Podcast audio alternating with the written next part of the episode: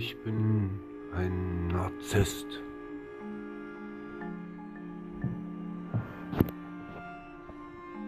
Ja. Ich bin emotional nicht erreichbar.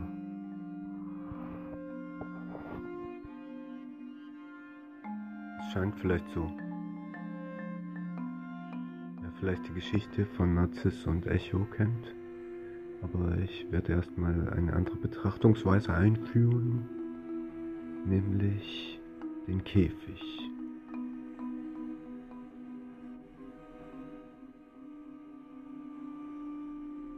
Narzissmus.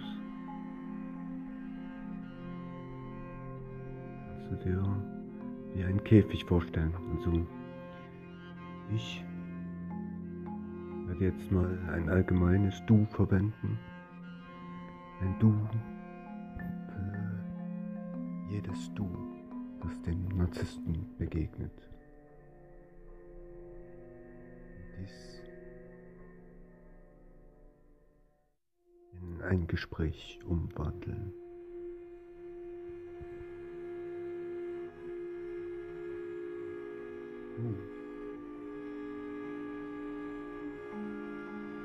Komm in meinen Käfig. Komm. Ich habe so Sehnsucht nach dir. Es ist schön, dich zu sehen. Schön, dass du da bist. Ja. Ach. Es freut mich, endlich mal jemanden zu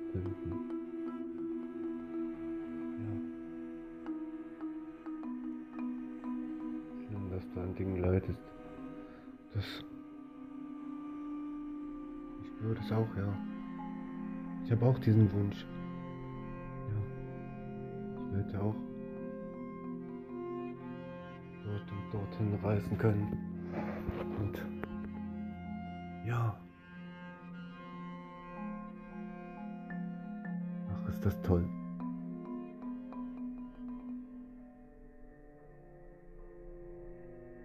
Nein.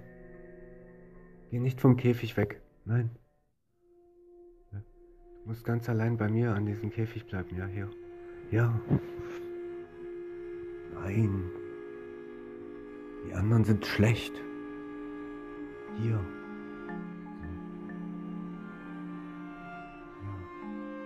Mein Käfig. Mein. Ein und alles. Was?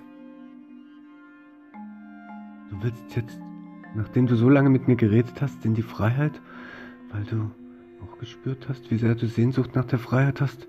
Aber warum? Nein.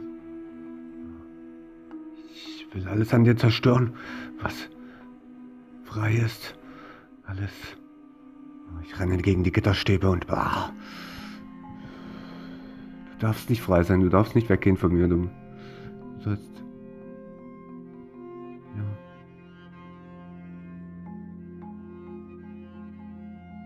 Will doch nur, dass du an meinem Käfig bist. Wie alle anderen Dus, die hier draußen rumsitzen und mit mir reden. Auch du, ja. Bleibt alle an meinem Käfig. Aber ihr dürft voneinander nichts bemerken.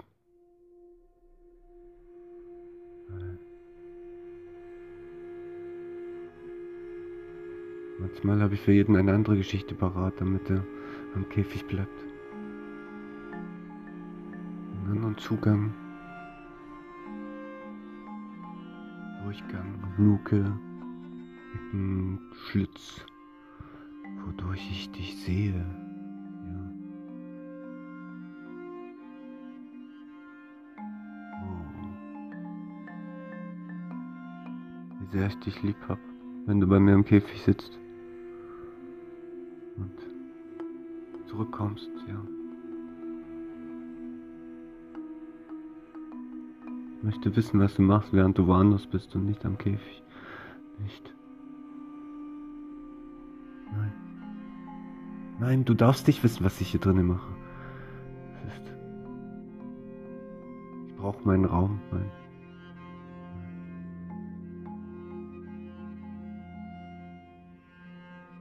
das ist schlecht zu fühlen. Ja. Du darfst mich lieb haben. Ja. Sei nicht frei! Sei. Ja. Ich renne gegen die Gitterstäbe. Ich darf nicht raus. Ich bin eine Bestie. Eine Bestie. Die mich rauslässt.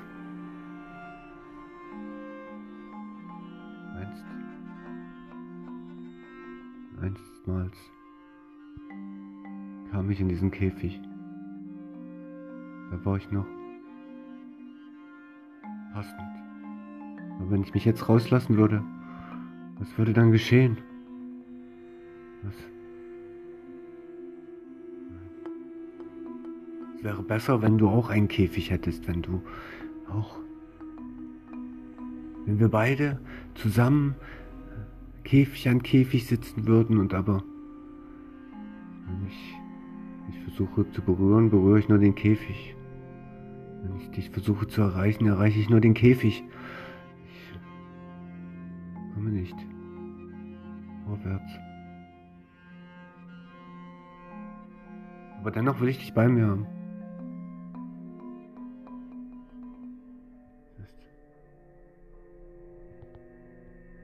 Nein, versuch mir nicht einzureden, ich könnte raus, ich könnte zu dir gelangen. Das ist unmöglich. Ich habe Angst.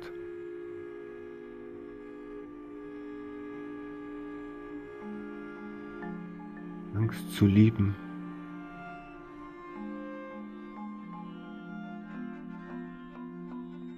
Angst, meine echten Emotionen freizulassen und abhängig zu werden. Abhängig von deiner Liebe, von meiner, von all diesen Wirrwarr.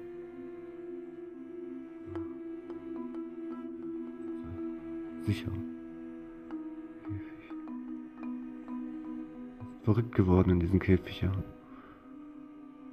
Aber ich spüre es nicht. Das ist ja ganz normal für mich. Der Käfig schützt dich davor.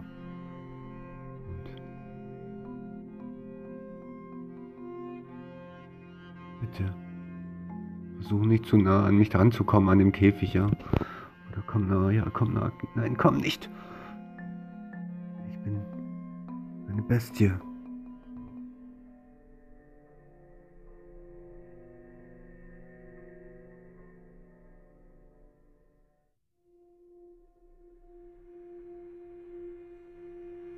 Ich kann dich genauso kontrollieren, wie ich mich in diesem Käfig kontrolliere. Du musst genauso kontrolliert sein wie ich in diesem Käfig, ja? Damit wir uns verbinden können. Über diese Kontrolle. Über.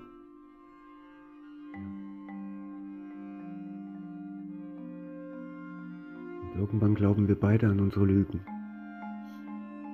Unsere Lügenwelt wird Wahrheit.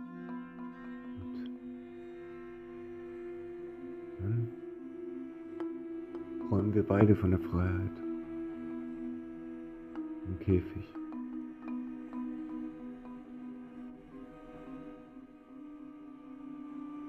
Ja. Soweit zur ersten Geschichte. Jetzt zu Narziss und Echo. Wahrscheinlich Kennt jeder dieses Konzept von Anime Anima und Animus, den männlichen und weiblichen Teil in jedem.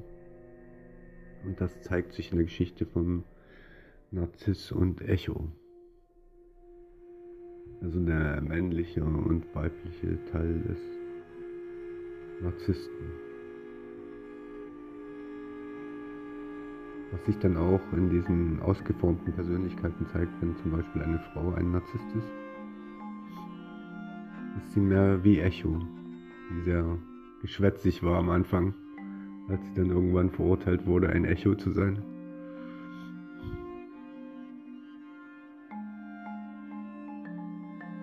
Narziss. Wurde eben für sein Äußeres verehrt, wie auch ein Narzisst eben sich eine äußere Fassade aufbaut, auch Frauen ja, die haben ja auch den männlichen Teil in sich. Und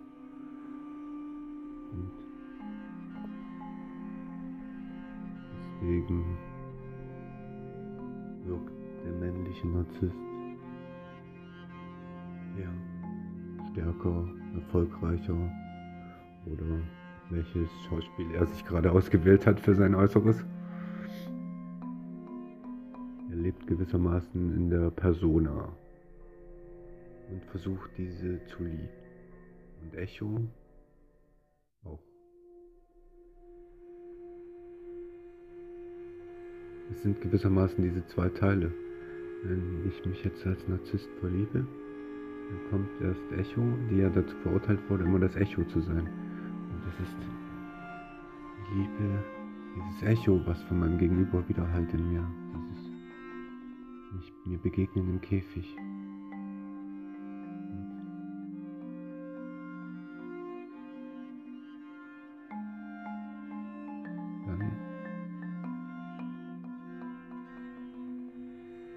Aber dieses Echo meine äußere Fassade berühren will, ja, dann wende ich mich ab. Nein. Ich will nicht Lied, das ist nicht abhängig sein, nein. Nicht mehr in Momenten in der Kindheit ausgesetzt sein, in denen ja, ich geliebt habe und dafür ja, verletzt wurde.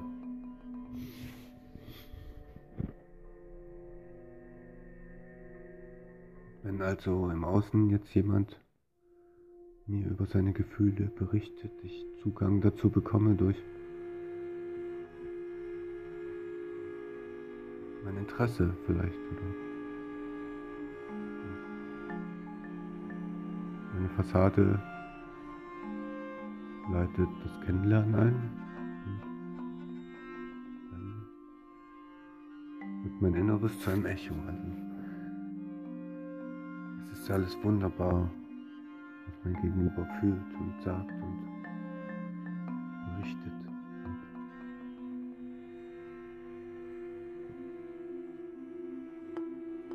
irgendwann soll aber dieses Echo in Einklang mit der äußeren Fassade von mir kommen und dann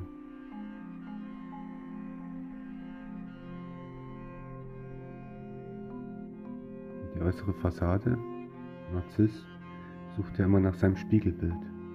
Er will sich nur in sein Spiegelbild verlieben. Also alles, was er ist, muss auch der andere sein. Und wenn der andere gewissermaßen frei ist oder eben viele Emotionen hat oder so und die aber meinem äußeren Bild gefährlich erscheinen, dann versuche ich der anderen Person mein Bild einzureden und so lange alles umzudrehen, was sie sagt, bis sie an meine Art Lebensphilosophie glaubt. Oder es irgendwie zusammenzufügen. Manche Narzissten machen das ja mit Lügengeschichten.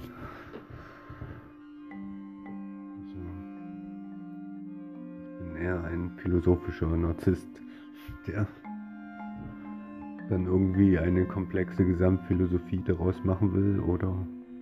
Wenn ich jetzt, was auch sehr oft gescheitert ist, eine Beziehung eingehen will, dann versuche ich in eine Philosophie zu erfinden, die irgendwie an meinem Käfig vorbeiführt, aber Menschen, Zugang zu ihren Emotionen haben, spüren das ja. Das ist auch so. Als ob ich mich dann in diesen Momenten komplett selbst vergesse. Und nur noch auf dieses Echo ausgerichtet bin. Weil mein Inneres ist ja leer und es existiert dann nur dieses Echo, dieser Widerhall der anderen Person.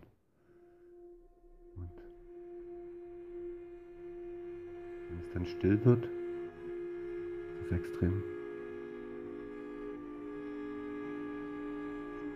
Dann bleibt mir nur noch mein unerreichbares Spiegelbild, was ich im Wasser sehe.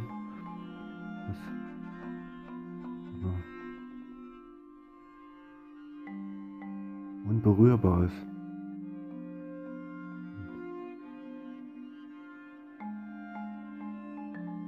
Selbst wenn ich eine Person habe, die den Anschein hat, als wäre sie ein Spiegelbild von mir und ich berühre sie, ist es trotzdem unberührbar, weil es nicht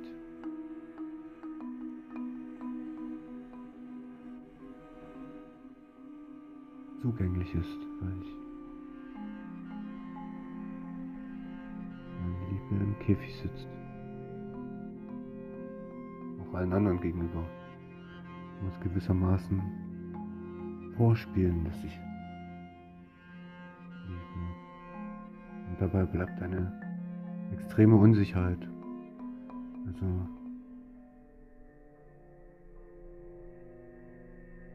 Nicht so diese Gewissheit, die ein Kind hat, wenn es liebt, sondern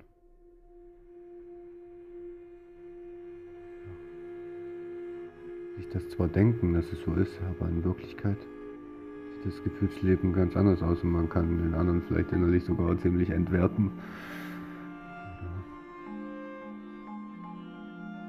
Schaut euch die Geschichte von Narziss und Echo mal an. So. So viel dazu.